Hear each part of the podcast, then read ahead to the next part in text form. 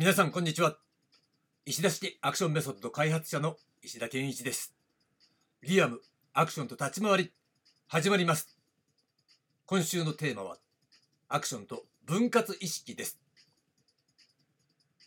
はい今日は火曜日です。ということで、えー今週のテーマねアクションと分割意識ということで、えーお話ししてるんですが昨日はその分割意識の中心となるね概念。分割意識空間論ということについてお話ししました。まあ一般的な概念っていうことですよね。アクションからさらにパフォーミングアーツ全体ぐらいまでは最低限広げて考えた概念だということをお話ししたんですが、まあ一言で言ってしまえば例えば簡単ね人形劇人形劇におけると人形と下で操っている、え人形師。この関係が、え身体表現の場合ね、えー一人の人間の肉体の中で、え意識操作の中で行われているんですよ。だから、え意識の上では人形の世界と下の人形使いが、え一生懸命ね操作してる世界っていうもの。そういったものが意識の上では表層空間と深層空間っていう形で2つに分かれててそれぞれ異なった操作をしているんだというお話でしたよね。これなるほどって感じだと思いません？まあ私はねこの例え実は、えー原稿には書いてない話しながらひらめいたっていうねまさにインプロビゼーション的な、えー内容だったわけなんですが、えーそれを踏まえて、えー今日のテーマです。今日のテーマは仮想運動量内差ということで差ね。差、えー差ですよね。差と異なりと書いて差なんですよ。でまあ仮想運動量の話っていうのはね先週まで散々やってきたんですがまあもう一度確認しておくと想定運動量と実体運動量というふうに分かれているわけですよね。だこれが実はえー昨日話したね、まあ、さっきの話をした、ね、分割式空間に対応してくるわけなんですよ。でまず想定運動量というものがあってそれは表から見た時に格闘している、えーそういうね、え動きを見たお客さんが「わあジャッキー強えな」みたいなね。回しに一発で相手叩きのめしたよ。パンチ一発で相手倒したよ。どんなすげえパンチだ。みたいなね、うん、そういう風に見て、えーやっぱジャッジ強えなみたいな印象を抱く、えーっていうことを、えーそのね映像なら映像の中で実現されてるだろうって想定されてる運動量。これが想定運動量ですよね。でそれに対して実体運動量っていうのはえー、旗から見てそのように見えるように、えー実際は見せているわけだ。操作している。例えばそこまで思いっきり当ててない。ひょっとしたら当ててないかもしれないけどね、えーやられる側の方が思いっきり派手にぶっ倒れるっていうことでそのダメージを表現する。っていうことが行われているとしたら実際当ててないんだとしたらさ想定運動量と実際にやってることってズレがあるじゃない。そうなんです。ズレがあるんです。これが、えー実体運動量ね。もうずれてる実際に行っている運動量のことを実体運動量というわけだ。例えば回し蹴りで、えー相手がビターンと床に叩きつけられてるんだけど実際は回し蹴り全く相手に当ててませんよ。っていう感じだったとする。で当ててるっていうことはさサンドバッグ思いっきり蹴ってるのと同じような感じでしょ？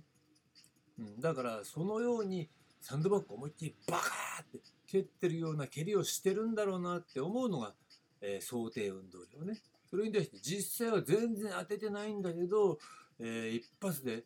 えー床に叩きつけられてしまうノックアウトされてしまうっていうことをやられる側が自主的にバターンと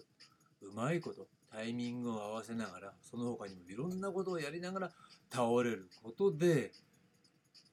ねその表現としては成立してるわけだ。でそれって実際はその、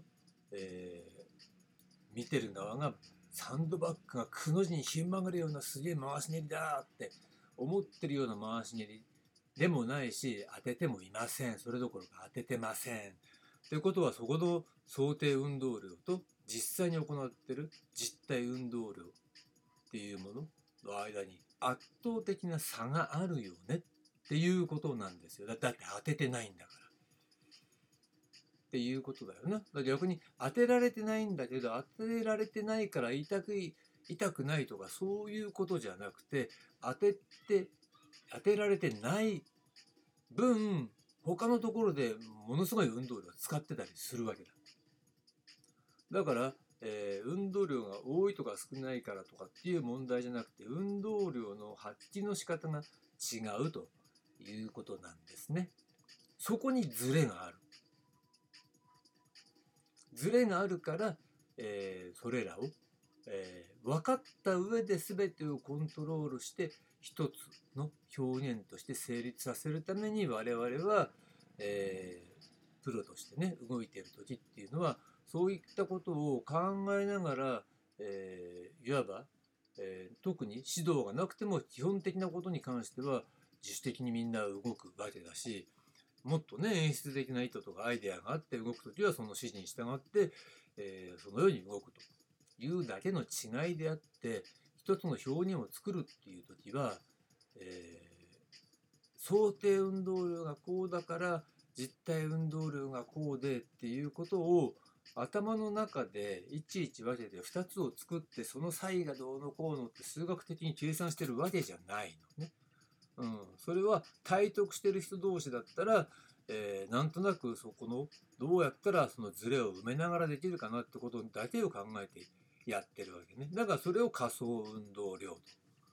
というふうに呼んだわけですよ。でそれをその仮想運動量っていう言っちゃうとそれが一つのやり方しかない一つのことしか考えてないって思われてしまうからね。それはそうじゃない。ちゃんと想定運動量っていうものを考えた上で、え、それを実現するためのベストな実体運動量っていうものをそこで発揮してるっていうねその2つの操作を、え、やってることは間違いないのね、うん、だけどそれは、えー、実際的な作業では、えー、2つを分けてはやってませんよっていうところだから、えー、1つにまとめた概念としてその両方を同時に、え操作して作り出してるっていうものが仮想運動量なんですよという話ですよ。そうなった時にこの今話したような想定運動量と実体運動量というものの間には明らかな差があるというのはもう分かったと思うんですよね。だって見てる側からしてみたらサンドバッグがくの字にひん曲がるような回し蹴りだろうなって思ってるんだけど実際は当ててませんっていうことなんだからさ。うん、でやられてる方はじゃあサンドバッグになってると同じように単に立っててそこをバーンと運動量もらってるだけかと思ったらそんなことありません。当たってないから。だけど自主的に倒れてるけどそこでものすごい運動量の発揮をしてなおかつさまざまな、えー、細かい操作をしてますっていうところね、うん、そういうズレがあるわけだから。まあ運動量だけじゃない部分もあるんだけどとりあえず運動量にスポットを当てることが今重要なんですね。でだ。ここで一旦、えー、円にの話に戻るんだけれども円については今回はとりあえず円に一般っていうイメージでアクティングと呼ぶことにしましょう。ね、円にって言ってもいろいろあるから。ね、ここではアクションチャンバラとの対比としてアクションもチャンバラもやっていない状態の円にのことをアクティングというふうに呼ぶことにします。ね。いいでしょ？そうなった時にじゃあ想定運動量と実体運動量の差という点においてどういった違いがあるのかこれが、えー、はっきりしてるわけですね。これ先週も話をしたと思うんだけど、えー、順番に、えー、その差ギャップだよね。ギャップが大きい順に並べると、えまずアクションですよ。だからこれは差が大きい。だから大。そして2番目はチャンバラ。これは差が、えー、あるんだけれどもアクションほどは大きくないという意味において中。で最後はアクティング。これはチャンバラほどにもその差というものはない。全くないわけじゃないけど運動量的には大した差ではない。ので小ということね。でアクションチャンバラアクティングという順で、えー、想定運動量と実体運動量の差が少なくなっていくということなんですね。だから、えー、ここの部分が、えー、一番のこの3つのジャンルの違いなんですよというところね。ここをしっかり押さえておいてもらいたいと。じゃあ逆に共通点もあるわけですよ。じゃあ共通点って何かなということになるんだけど、ね、違いは仮想運動量内の差異。これが違うわけだ。じゃあ共通点は？共通点は、それは昨日の話ね、分割意識空間っていうものが共通点なんですよ。この3つのアクション、チャンバラ、アクティング、3つの、え、表現の形式において共通しているのは分割意識空間っていう概念が共通しているっていうことね。うん、だからその中に、えー、それぞれのいわば想定運動量っていうのが分割式空間の表層空間そして、えー、実体運動量っていうのは深層空間で行われていることなんだよな。その構造っていうものはこの3者に共通するところなんですよというところなんだよね。ここを押さえることで違いと共通点っていうものがはっきりしてくる。じゃあ共通点はその共通点が横方向に、えー、どっちも流通するようにしたらいいんじゃないの？っていう考え方。そしてその違いの部分だけ押さえていけば、えー、それは上達という点に関しては、えー、かなり、え無駄が少ない、ロスが少ないんじゃないかなという考え方に至るわけですよ。ね、そういった思考を、え得るっていうことが、えこの仮想運動量内際に着目するという目的なんですね。ということで、ここまでが、えー、仮想運動量内際という話でした。で、明日なんですが、明日のテーマは挙動と実像ということでお届けします。はい、ありがとうございました。